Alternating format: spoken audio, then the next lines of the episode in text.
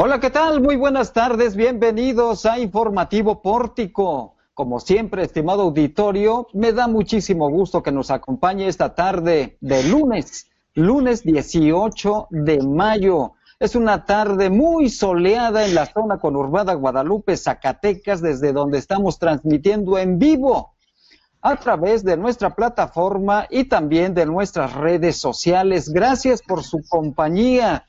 Lo invito a que se quede con nosotros esta tarde. Tenemos información muy trascendente, de mucho fondo de lo que ha sucedido en los últimos días, en los últimos instantes, en Zacatecas, en México y en el mundo. Escuche usted qué titulares tenemos para este día y Landy Valle los tiene en este momento. Adelante, Landy, buenas tardes. Hola, ¿qué tal Juan? Muy buenas tardes. Te saludo a ti y a todo el auditorio en este 18 de mayo del 2020 y estos son los titulares. En el comportamiento de coronavirus en el estado, Zacatecas supera los 200 casos de COVID-19. 58% de los zacatecanos consideran que es peligrosa la reapertura de gimnasios en el estado. En seguridad, se disputan la ruta de Valparaíso dos grupos delincuenciales, asegura presidente municipal. Entrevista con la vocera de la Secretaría de Seguridad Pública, Rocío Aguilar. En información de municipios, denunciará edil municipal de Fresnillo llamadas de extorsión a su nombre. Peñoles cierra actividades de mina en Morelos. Los problemas para pagar la nómina seguirán durante todo el año, afirmó el alcalde de Guadalupe, Julio César Chávez Padilla y celebra Zacatecas el Día Internacional de los Museos. En información nacional sale a la venta el libro de Felipe Calderón, Calderón en redes sociales lo critican, se niegan a regresar los municipios de La Esperanza. Reaparece Ricardo Sheffield, titular de la Profeco tras vencer el COVID-19. Estas son las historias de este día, Juan. Invito a todo nuestro auditorio a que se queden con nosotros. Ahí está la invitación de Landy Valle. Quédese con nosotros esta tarde. En los próximos minutos lo vamos a tener a usted en vivo, muy bien informado sobre lo que está sucediendo Así que vámonos a la información porque tenemos también el panorama de la pandemia COVID-19 en Zacatecas que ha ido acelerando el número de contagiados en el estado, pero también lamentablemente de fallecimientos. Jesús de Ávila, buenas tardes. Adelante con la información. Muy buenas tardes, Juan, y muy buenas tardes a todo nuestro auditorio de informativo pórtico. Bueno, y es que el día de ayer domingo se superó ya la cifra de los 200 casos en Zacatecas. Ya son 202 casos, nuevos casos en la capital Zacatecas, que sigue siendo el epicentro de la epidemia con 47 casos. Además, nuevos casos en Fresnillo, Loreto y Tepechitlán, además de Calera. Esto posiciona ya al municipio de Fresnillo en el cuarto lugar en casos en el estado por debajo de Guadalupe y Jerez. Además, eh, durante toda la semana hicimos un recuento como ya es, tradición aquí en Informativo Pórtico, y sumaron 45 casos en una semana del pasado lunes a el día de hoy. Además, lamentablemente ya son 26 decesos en el estado. Dos ayer, el día domingo, un joven de 24 años que se complicó por la comorbilidad que padecía de obesidad y tabaquismo, además de una mujer en la capital de 59 años que padecía diabetes. Además, afortunadamente, pues ya son 52 casos recuperados en el estado. Y en esta misma materia, Juan, les platico a todo el auditorio sobre este tema que le hemos dado seguimiento en, en cuestión de gimnasios y es que por medio de una encuesta en Pórtico MX se arrojó el resultado de que 58% de los ciudadanos considera que es peligroso regresar al eh, que estos que estos centros de acondicionamiento físico regresen a las actividades. Según la encuesta, pues el 58% considera que es peligroso, además de que no hay la suficiente información para la reapertura de estos centros. El 17.5% considera que es esencial derivado de los estragos económicos. Solo el 13% consideró que sí se debe de abrir, ya que son esenciales en el sentido que han dado a, conocer los dueños de gimnasios en el Estado sobre la importancia del deporte y la sana alimentación para evitar complicaciones del COVID-19.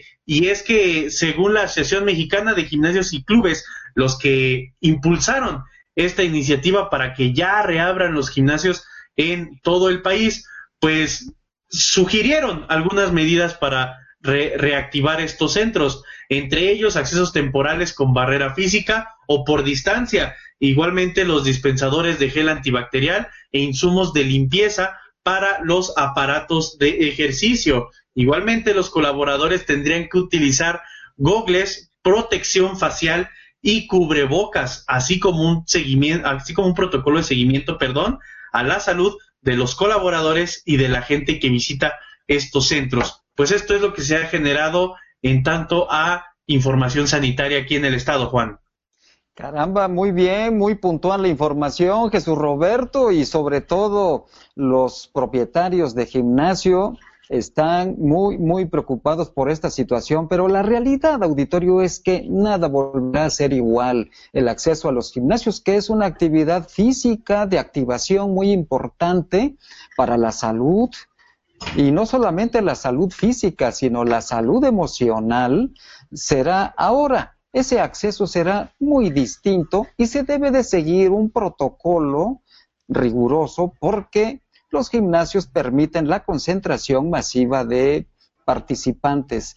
Entonces, la pandemia está cambiando naturalmente todas las actividades del ser humano en los distintos ámbitos sociales, culturales, financieros, mediáticos, etcétera, etcétera, etcétera.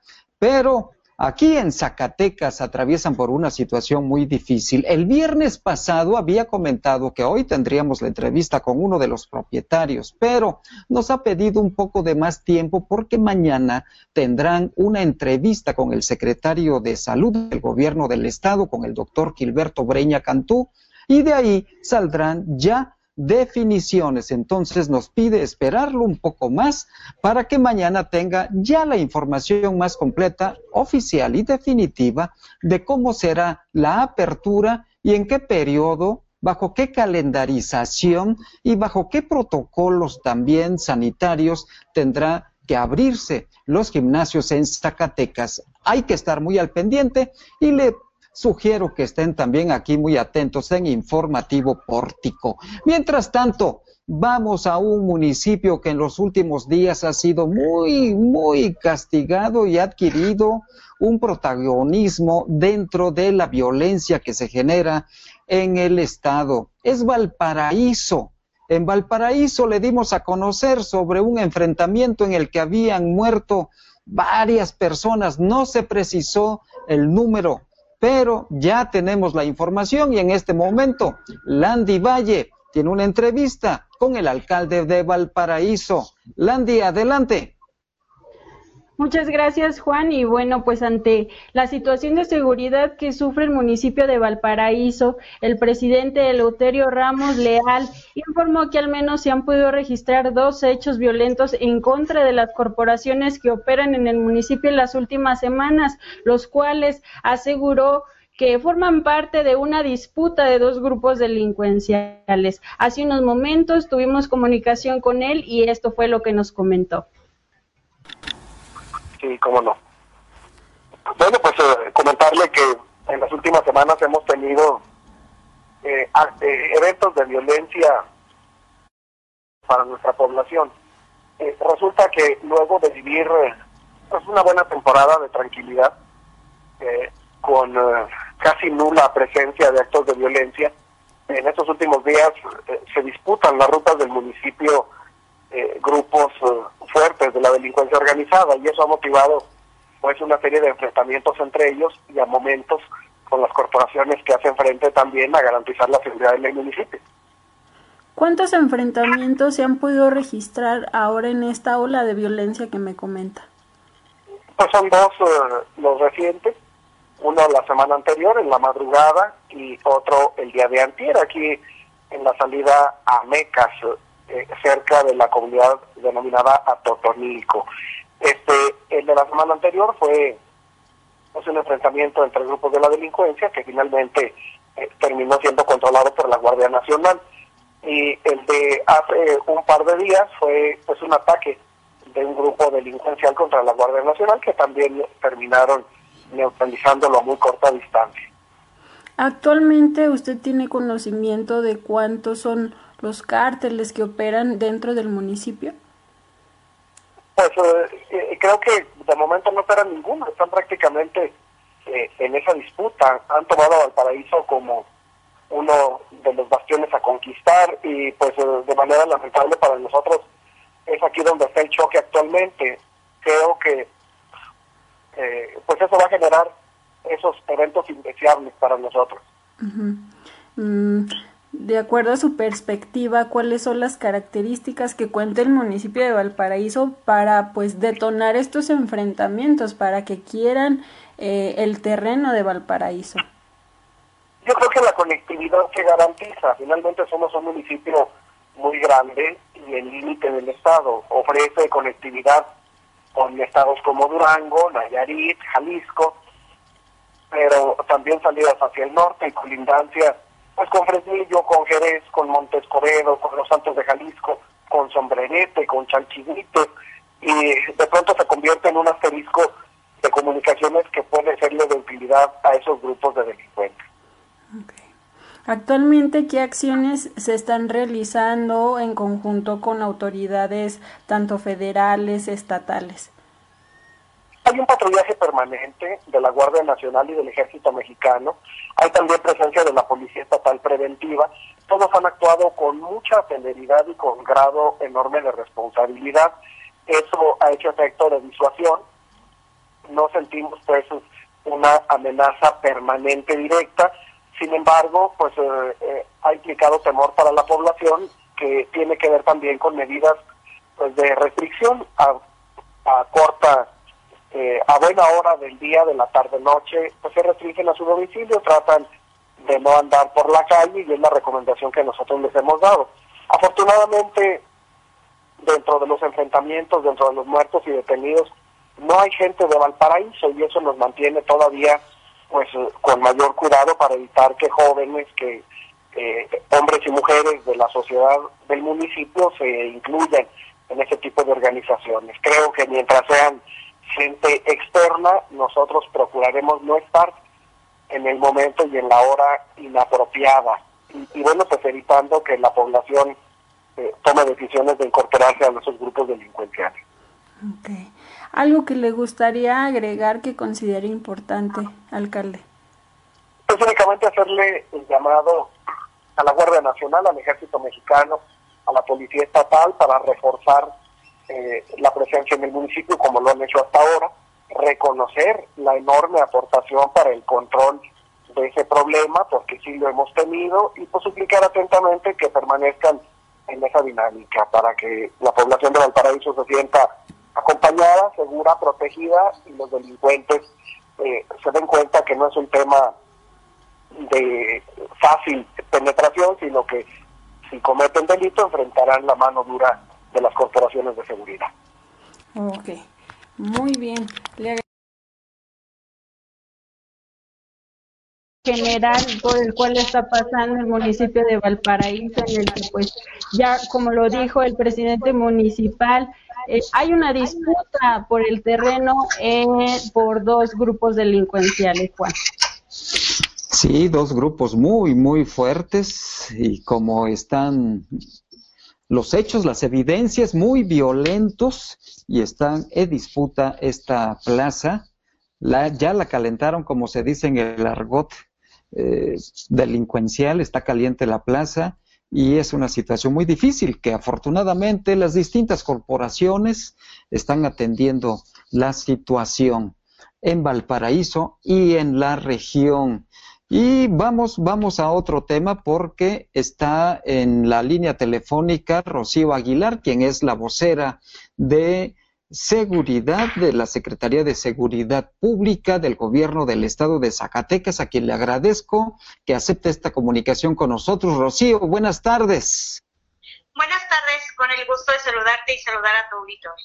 Gracias, Rocío. Pues el, el viernes pasado por ahí recibimos información, el fin de semana, de lo que estaba sucediendo en Valparaíso. ¿Podemos hacer un resumen de los acontecimientos, Rocío? Así es. Bueno, mira, comentarte que eh, recordarás que desde hace un tiempo, un par de semanas, les informábamos que el gobernador del estado, Alejandro Tello, había instruido para reforzar la presencia eh, de las corporaciones de seguridad en el municipio de Valparaíso y se habían instalado algunos filtros, algunos operativos en conjunto con eh, personal de Guardia Nacional, Ejército Mexicano y Policía Estatal. Eh, comentarte que derivado y en atención a estas instrucciones, el pasado fin de semana elementos de Guardia Nacional que se encontraban eh, realizando recorridos, esto en el municipio de Valparaíso, a la altura de Atotonilco, fueron agredidos por eh, sujetos armados. Eh, el personal de Guardia Nacional repelió la agresión y derivado de estos hechos, cinco de los agresores perdieron la vida. Comentarte que la información que tenemos por parte de Guardia Nacional es que se aseguraron eh, al menos ocho armas de fuego, se aseguraron más de 600 cartuchos útiles de diferentes calibres, cerca de 40 cargadores para diversas armas, así como equipo táctico. También eh, en diversas acciones y de acuerdo a la permanencia y reforzamiento de la seguridad en este municipio se han obtenido diversos eh, resultados como detención eh, ese mismo día, 16 de mayo, eh, la detención de dos personas por la posesión de dosis de droga. Y también ese mismo día fueron detenidas dos personas que se encontraban en posesión de dos armas de fuego, dos cargadores, 183 dosis de la droga conocida como cristal y 30 dosis de marihuana así como equipo de comunicación. En este sentido, eh, tú ya lo señalabas, efectivamente eh, eh, continúan las corporaciones, la, instrucción es reforzar la seguridad en este municipio y continuar con los operativos en esta zona. ¿Está caliente la plaza, Rocío?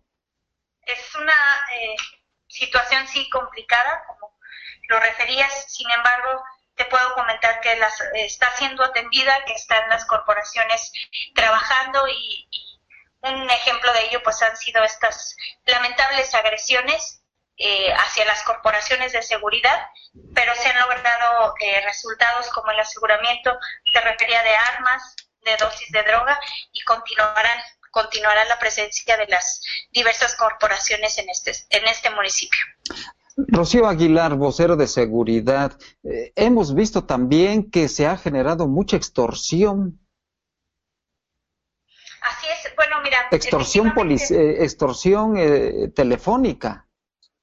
Así es, mira, efectivamente creemos que puede ser precisamente por el confinamiento, por la contingencia que se está presentando, que las familias están en, en sus hogares, que pudiera precisamente presentarse este tipo de, delito, esta modalidad de delito, y estamos eh, trabajando ya en una campaña para implementarla y pedirle a la gente que no caiga en este tipo de, delitos, que al contrario, al recibir una llamada en donde les estén pidiendo algún dinero o los estén amenazando, avisen de inmediato a las autoridades, a las corporaciones, para que lo atiendan y evitemos que sean víctimas de este delito y que se pueda actuar antes de que puedan depositar alguna cantidad.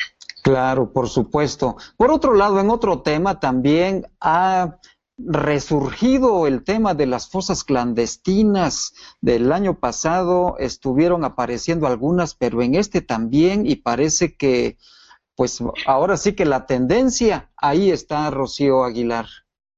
Pues mira, lamentablemente eh, la semana pasada de acuerdo a información de la Fiscalía y al, reporte que tenemos, es que eh, hubo al menos dos eventos en donde se localizaron eh, cuerpos, eh, se encontraron fosas irregulares.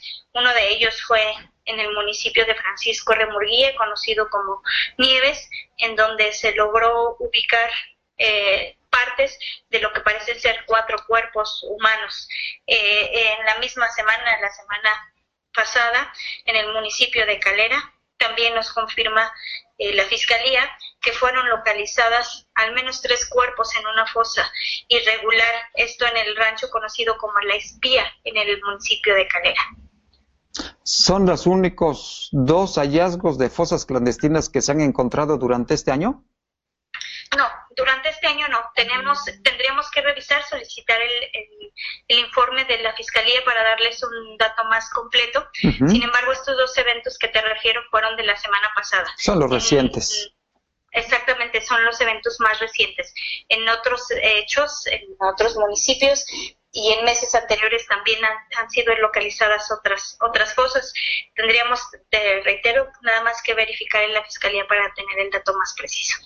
Muy bien, muy bien, Rocío, muchas gracias y estaremos atentos a esa información. Te agradezco que hayas aceptado esta comunicación con nuestro auditorio. Con mucho gusto. Es, un gusto saludarlos. Buenas tardes. Buenas tardes, es Rocío Aguilar, vocera en materia de seguridad de la Secretaría de Seguridad Pública del Gobierno del Estado de Zacatecas. ¿Qué escenario? ¿Qué escenario? Pandemia COVID-19 y pandemia de violencia también, pandemia de extorsiones también. Tenga usted mucho cuidado.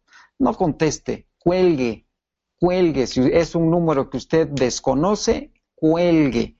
Verifique las llamadas y reporte esos números también a las autoridades correspondientes. Vamos a otra información, porque en Fresnillo, Zacatecas, el alcalde Saúl Monreal este día muy temprano tuvo conferencia de prensa. Landy Valle tiene la información. Adelante, Landy. Bueno, Juan, informarte que el alcalde Saúl Monreal Ávila informó que realizará una denuncia ante la Fiscalía General de la República en contra de las personas que resulten responsables de las llamadas de extorsión que han hecho a su nombre y del Ayuntamiento de Fresnillo. Aseguró que hasta el momento solo tiene conocimiento de dos llamadas que se hicieron a comerciantes para pedir cuotas mensuales o semanales a nombre del ayuntamiento, por lo que Monreal Ávila exhortó a la ciudadanía a hacer caso omiso al número 462-247-4846, línea que ha sido identificada por estos hechos. Agregó que en estas dos llamadas no se pagaron las cuotas, pues las víctimas hicieron de su conocimiento a las autoridades y pudieron confirmar la extorsión. Asimismo, el mandatario municipal invitó a los ciudadanos a denunciar si es que tienen conocimiento de otros números. Esto fue lo que difundió a través de sus redes sociales. Amigas y amigos de Fresnillo. Quiero compartir con ustedes que en días pasados hicieron de mi conocimiento que varios comerciantes y ciudadanos estuvieron recibiendo llamadas de personas que se ostentaban como trabajadores de la Administración Pública Municipal que encabezo, asegurando que contaban con la anuencia del gobierno municipal para hacer cobros de plaza y permitirles que sigan desempeñando sus actividades, amedrentando y amenazando con cometer algún perjuicio en contra de quien no acatara esta medida.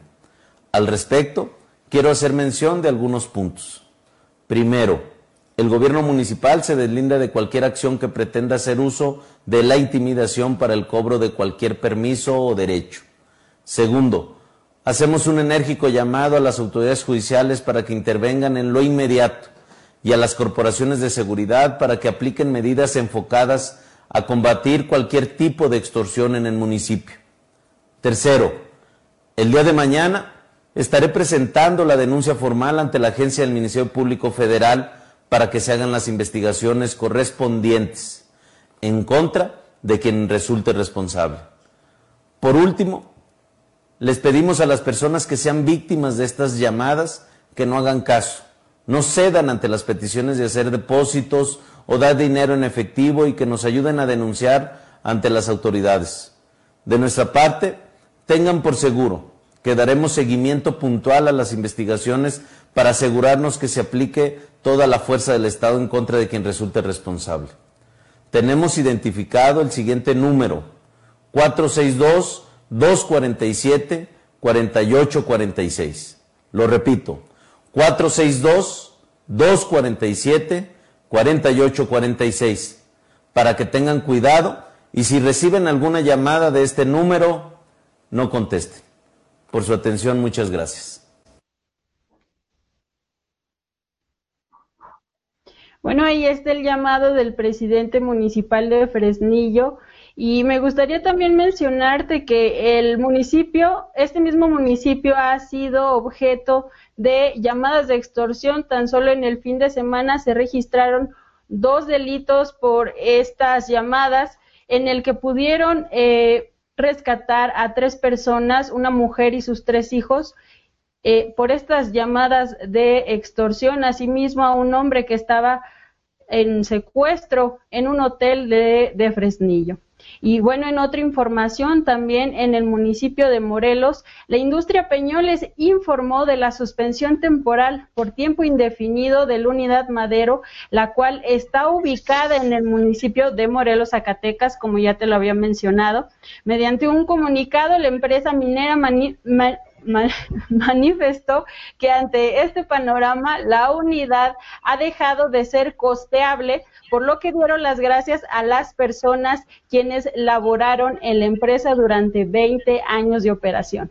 Asimismo, explicaron que se llegó a un acuerdo con el Sindicato Nacional Minero Metalúrgico con el objetivo de minimizar el impacto de sus trabajadores, por lo que se les ofreció su liquidación conforme al convenio firmado con condiciones superiores a lo que marca la ley. Además de darles la opción de integrarse a la gran mayoría de ellos eh, a un puesto de una planta en la unidad operativa de la empresa de Fresnillo PLC. De igual manera, los trabajadores no sindicalizados se les ofreció la opción de reubicarlos en otras operaciones de Grupo Peñoles. Asimismo, a los contratistas también que laboran en esta unidad, pues aseguraron haberles abierto una opción de permanecer en la empresa Peñoles Fresnillo PLC. Cabe destacar que en 2019 en esta empresa laboraban mil personas de manera permanente, de las cuales 434 eran colaboradores sindicalizados, 100 no sindicalizados y 466 contratistas, Juan.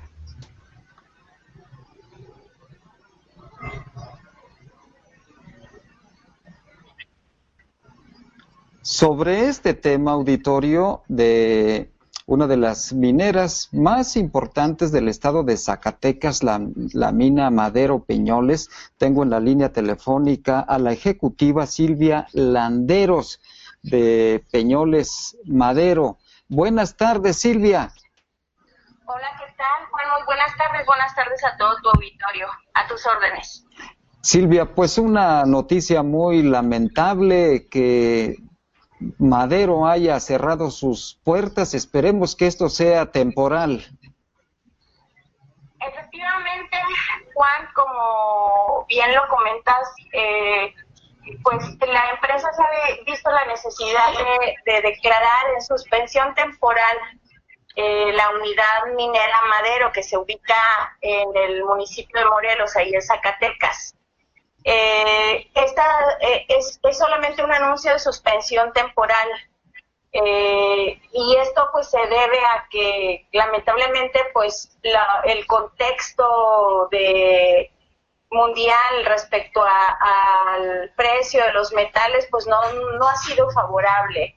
Y pues la el, el, área del de mineralógica de esta zona pues eh, la baja ley que se ha tenido, la dureza del propio cuerpo mineralógico, la profundidad a la que se ha estado trabajando, pues eh, nos han hecho difícil continuar eh, con la operación de esta unidad. Es una mina que trabaja bajo tierra a muchos metros de profundidad. Silvia, ¿y qué va a pasar con, con con las familias de los trabajadores mineros. Ahí el comunicado señalaba que habían sido indemnizados conforme a la ley, pero ¿qué va a suceder con ellos? ¿Habrá seguimiento? Sí, por supuesto, Juan. Mira, primero, pues efectivamente eh, esto se dio con la suficiente anticipación eh, se firmaron convenios adecuados. lo primero que te puedo asegurar es que el proceso de liquidación que se ha realizado eh, puntualmente se realizó con términos por arriba de los que marca la ley y eh, lo que hemos establecido para apoyar a nuestros trabajadores tanto sindicalizados como no sindicalizados a sus familias, es que la gran mayoría de ellos está, se estarán reubicando en nuestra filial de Fresnillo PLC. Ustedes recordarán que ahí en, en el estado de Zacatecas, además de contar con unidades mineras de, directamente bajo la administración de Peñoles, también tenemos una filial Fresnillo PLC ubicada en el municipio del mismo nombre, que está muy cercano ahí al municipio de Morelos. Entonces la idea es que nuestros eh, compañeros trabajadores sindicalizados logren reubicarse en esta unidad y también eh, nuestros trabajadores que son no sindicalizados, pues se les ha ofrecido la oportunidad de eh, eh, trabajar en cualquier otra de las unidades operativas que tiene Peñoles en el resto del país. Y antes de que me preguntes, porque seguramente muchos estarán también con la idea de qué hay con las empresas contratistas. Las empresas contratistas, la mayoría de ellos ya están trabajando en la unidad de Fresnillo y eh, estas empresas tienen la factibilidad de estarse moviendo también a otros estados del país. Entonces, eh, eh, también nuestras empresas contratistas ya tienen contratos con el resto de las unidades operativas. ¿Qué producción de metales tenían ahí y si puede, podemos hablar de algunos tonelajes? Pues mira, em, te puedo hablar del último, de, del reporte del último año en específico. Eh, en esta unidad básicamente se producía zinc y plomo. Y en el 2009 el, la, el beneficio de, minerales fueron de alrededor de 41 41 mil toneladas de zinc y 8 mil de plomo. Muy importante la, la, producción, la extracción de, de, estos minerales. ¿Y qué provocó la caída de los metales en la, a nivel mundial? Juan, el precio de los metales no, no se establecen en los países, ¿no? O sea, finalmente son mercados, son, se establecen los mercados internacionales. Así es. Y, y en esto influyen muchísimos, eh, muchísimos factores. Sí. Este, desde eh, desde la, el requerimiento que se tiene de, algún mineral en particular.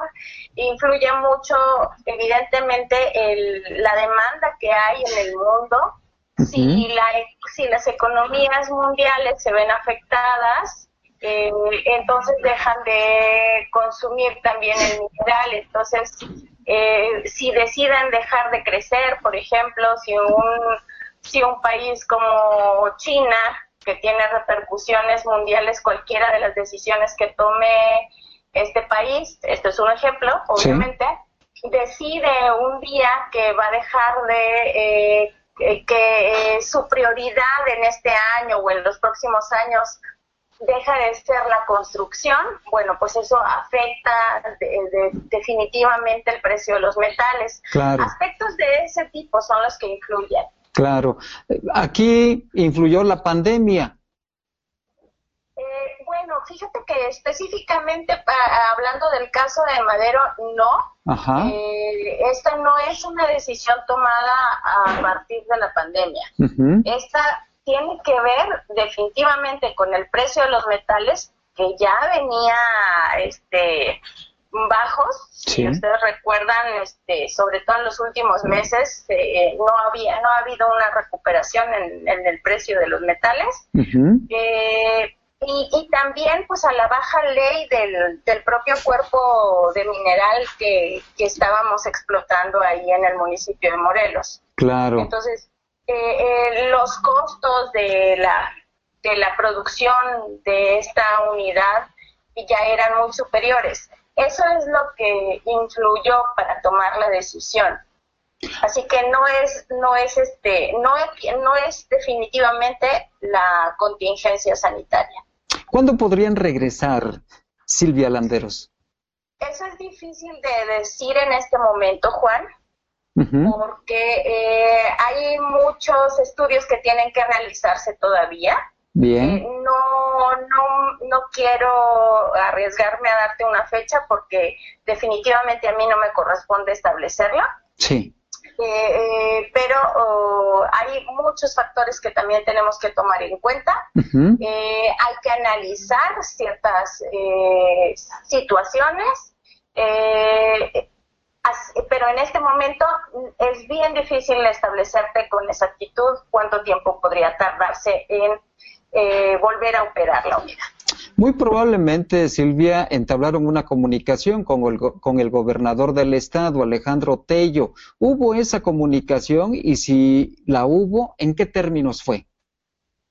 La comunicación con todas las autoridades de las entidades en las cuales tenemos presencia siempre es eh, directa y oportuna. Mm, en, el, en el caso particular de Zacatecas, no fue la excepción. Tuvimos una comunicación con el gobernador y también con su secretario de Desarrollo Económico para mantenerlos al tanto de todo lo que se estaba realizando y de cómo se estaba tomando la decisión en torno a esta unidad operativa y por supuesto que la, la, comunicación fluyó de una manera adecuada y transparente en todo momento eh, y el gobernador pues fue muy atento a todo lo que nosotros le expusimos.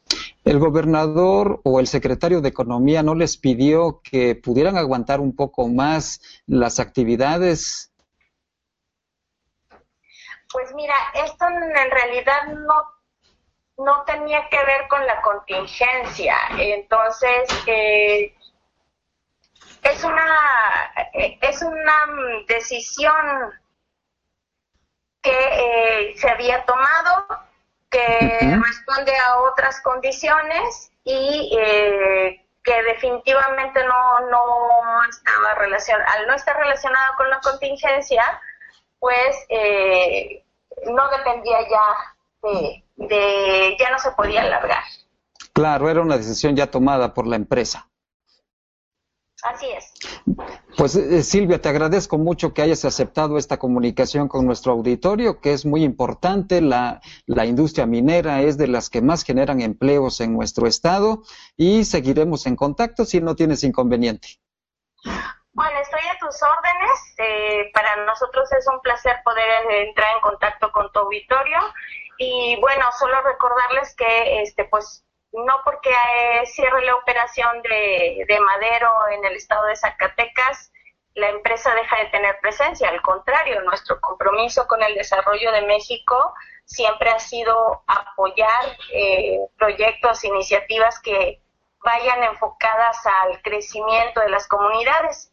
Seguimos con una operación en el municipio de Sombrerete, con nuestra unidad minera Sabinas y también con eh, los proyectos del mineral de Fresnillo, eh, de Fresnillo Zacatecas. Entonces, seguimos manteniendo muchísima presencia ahí en el estado de Zacatecas. También tenemos unas oficinas de exploración eh, ahí, ahí ubicadas justo a la salida de, de la ciudad de Zacatecas.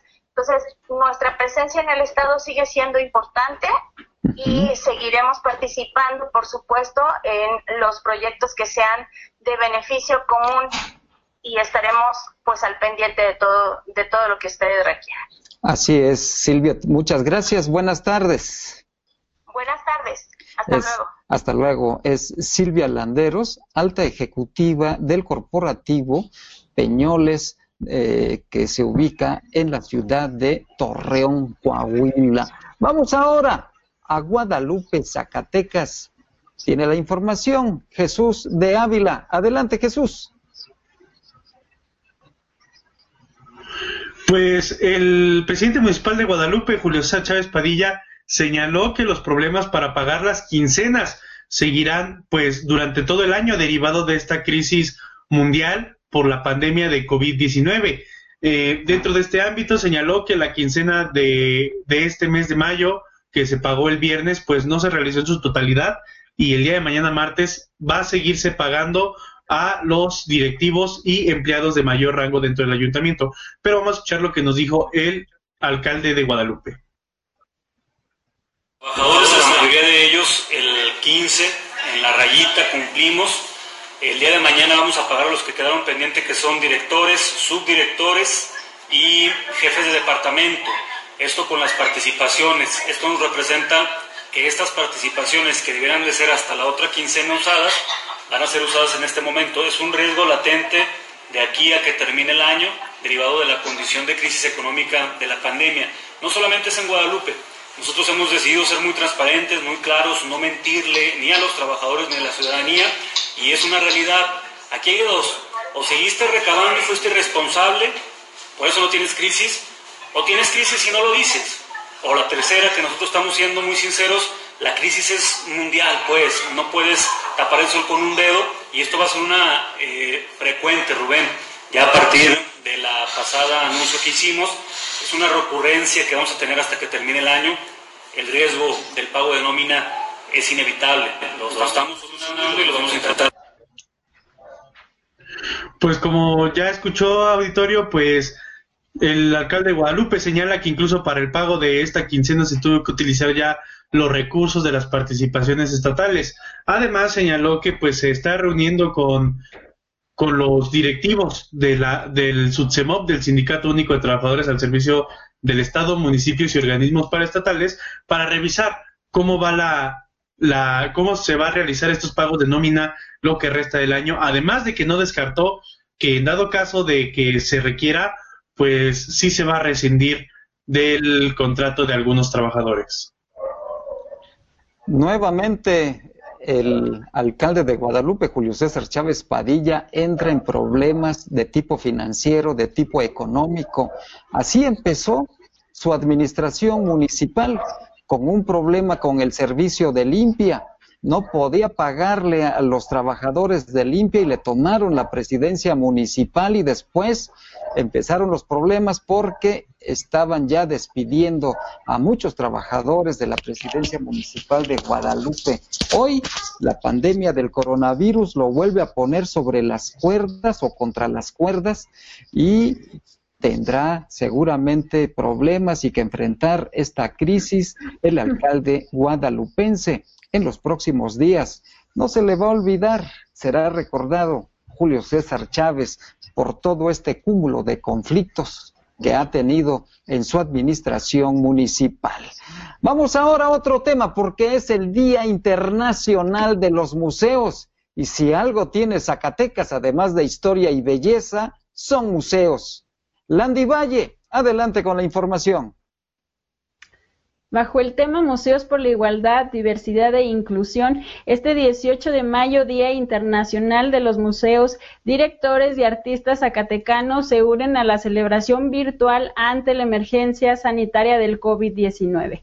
Este año la temática tiene como objetivo convertirse en un punto de encuentro para celebrar la diversidad de perspectivas que forman parte de las comunidades y el personal de los museos, así como promover herramientas para superar los prejuicios en los contenidos e historias que cuentan estos. Ante el confinamiento que vivimos el día de hoy, el Instituto Zacatecano de Cultura, en coordinación con los museos del Estado, realizarán recorridos a través de videos e imágenes publicados en sus redes sociales, en los que ya está participando el Museo de Guadalupe, el Museo de Arte Abstracto Manuel Felgueres, el Universo de Pedro Coronel, el Museo Zacatecano, entre otros. Alfonso Vázquez Sosa, director del Instituto Zacatecano de Cultura, aseguró que el Estado cuenta con museos que contienen un acervo de las obras de los artistas plásticos más importantes del mundo, por ello, recalcó la importancia de difundir el patrimonio cultural con el, que cuenta Zacatecas. Y bueno, pues eh, me gustaría invitar a toda nuestra audiencia a que visiten nuestro portal de, noticias Pórtico MX, en el que hemos publicado esta nota, además de otras ligas de otros museos nacionales, en el que también se suman a este Día Internacional del Museo. Pues un dato importante, valioso, Landry, es que después de la Ciudad de México, la ciudad que tiene más museos es Zacatecas. El estado que tiene más museos es Zacatecas. Así que Zacatecas está en ese ámbito muy bien posicionado culturalmente, mostrando la distinta belleza y sobre todo el arte de sus artistas plásticos y de los artistas, por supuesto, de nuestro país y del mundo. Pues felicidades, felicidades a toda la familia de los museos zacatecanos por ese esfuerzo y por ese talento y ese compromiso que tienen por la vida museística estatal. Vamos ahora a la información nacional. Araceli Martínez tiene todos los detalles de lo que está sucediendo, de lo más importante de nuestro país. Araceli, buenas tardes. Hola, ¿qué tal Juan? Muy buenas tardes a ti y a toda la audiencia que nos acompaña. Y bueno, en información nacional, esta mañana el titular de la Procuraduría General del Consumidor, Ricardo Sheffield, reapareció en la conferencia matutina del presidente Andrés Manuel López Obrador tras superar el COVID-19. Bueno, el 2 de mayo aquí le dábamos a conocer que el titular de Profeco informó mediante sus redes sociales que había adquirido el coronavirus y pero este 18 de mayo, 16 días después, regresa a, la, a, su actividad en la conferencia en Palacio Nacional para presentar su ya conocido informe, el quién es quién del precio de los combustibles se le escuchaba bien y bueno, pues el presidente se hizo notar con un agradecimiento y felicitación por regresar a sus actividades. Em, en otra información también eh, importante a nivel nacional, se negaron a regresar los municipios de la Esperanza, así llamados por el gobierno federal, en algunos estados como Jalisco, Yucatán, Guerrero, Chihuahua, Tamaulipas, Puebla y Oaxaca, mm, ya sean los gobernantes o las autoridades locales, decidieron no atender el calendario de reapertura previsto es por este por el gobierno federal este lunes 18 de mayo, que bueno, en al menos 324 países del, del, país sin presencia de COVID-19 podrían dejar el confinamiento y reiniciar sus actividades.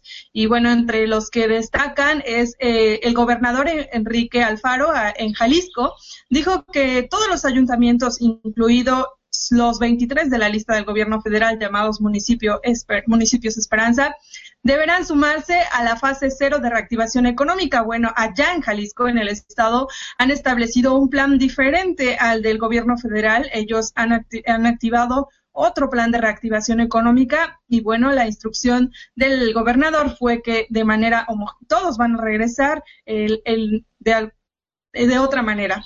Eh, también el gobernador Alejandro Murat dio a conocer que ninguno de los 213 municipios de Oaxaca considerados como la esperanza eh, retornaron ni a aulas ni reiniciaron actividades no esenciales esta mañana y bueno, como lo habíamos visto a él, por uno de los que acudió a la conferencia el día que se presentó este plan, bueno, él eh, se echó para atrás bajo esta nueva realidad y dijo que aún no van a regresar a bueno, pues a las actividades esenciales. Los invito a que a través del portal portico.mx eh, revisen esta nota completa con todos los todos los países desglosados, los estados desglosados que no se han unido a esta, bueno, a esta reapertura económica en los estados. Y también quiero comentarte algo importante sobre la venta del libro de Felipe Calderón.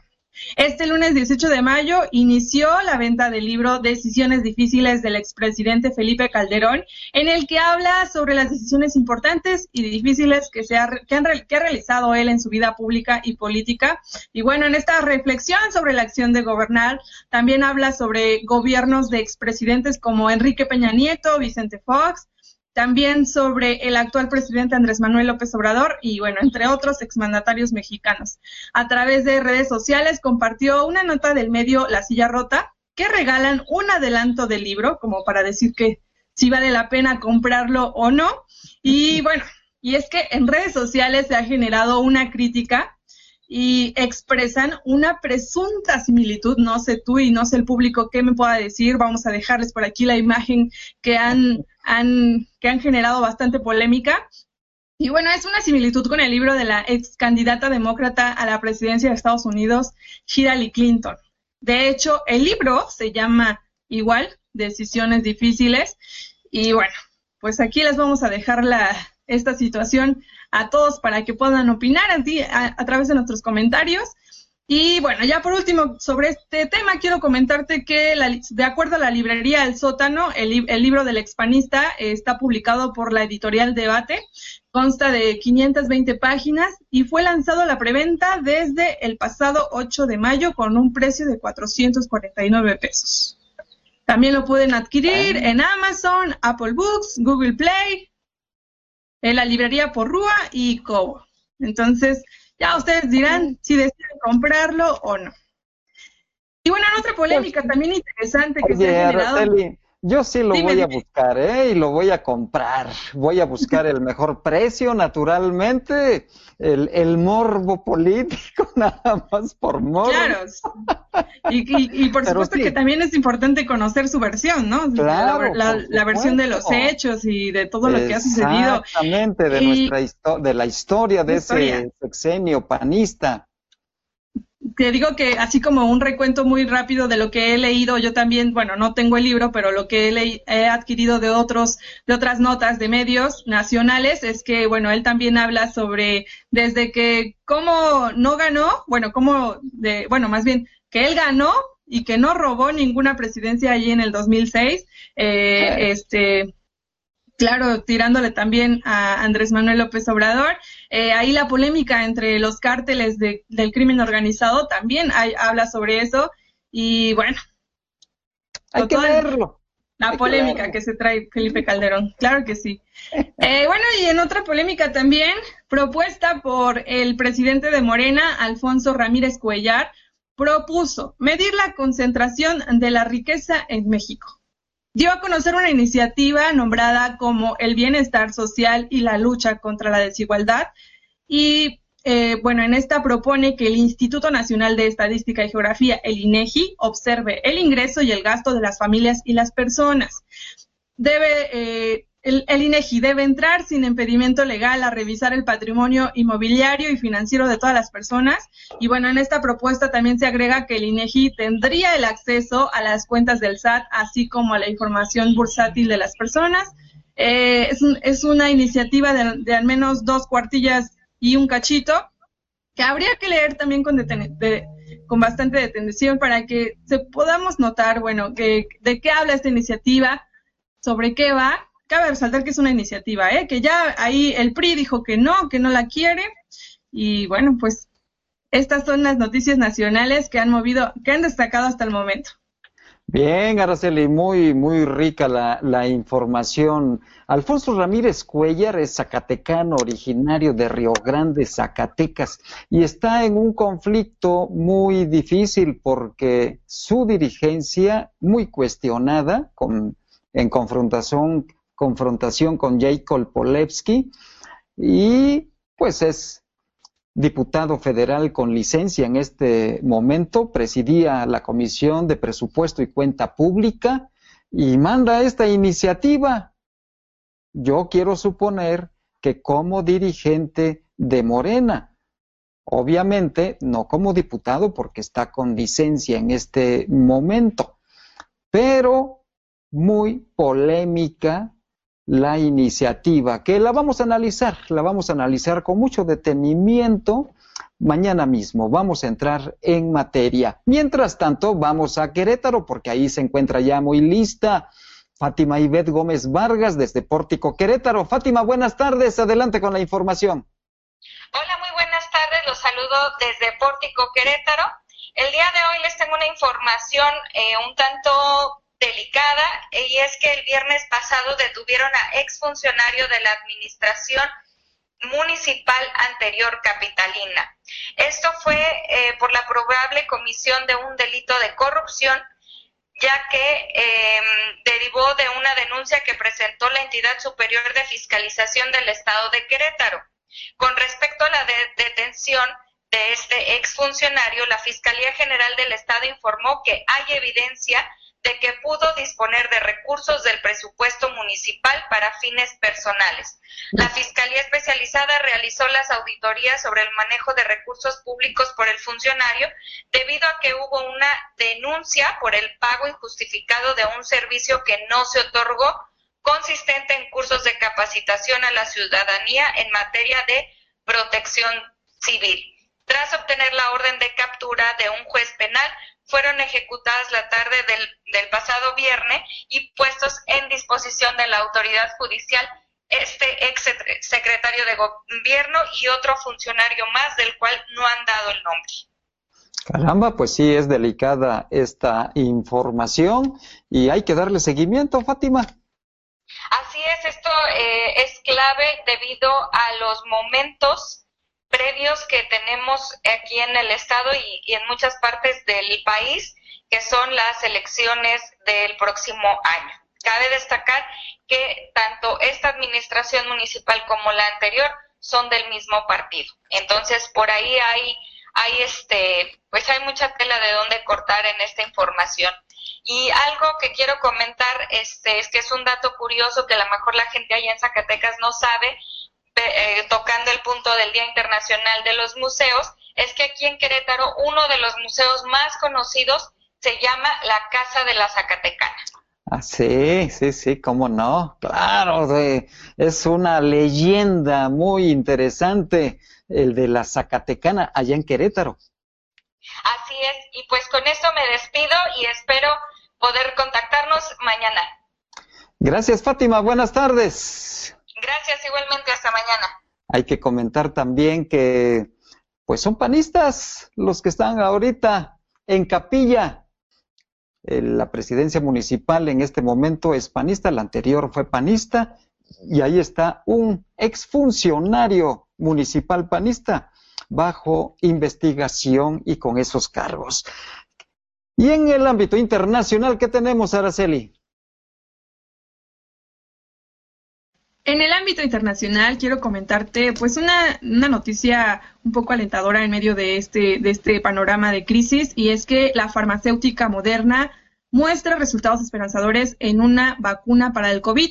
Esta farmacéutica estadounidense informó hoy que ha obtenido un resultado positivo en una fase temprana de su vacuna experimental contra el coronavirus y la primera que se ha probado en humanos con potencial para evitar la enfermedad COVID-19.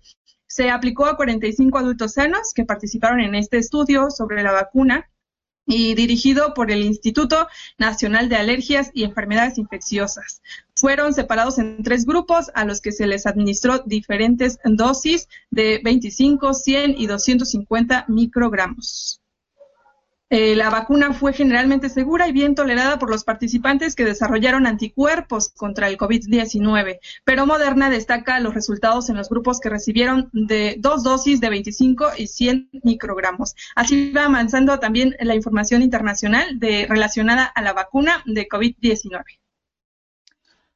Un aliento esperanzador, Araceli. Gracias. Y gracias a usted por habernos acompañado esta tarde. Tiene lo más importante que se ha generado en los últimos instantes. Gracias a Landy Valle, a Jesús de Ávila, a Araceli Martínez y por supuesto a nuestro gurú informático, a Omar Reyes. Y sobre todo, gracias a usted por su preferencia y por su confianza. Soy Juan Gómez. Como usted muy rico y disfrute esta semana. Hasta mañana.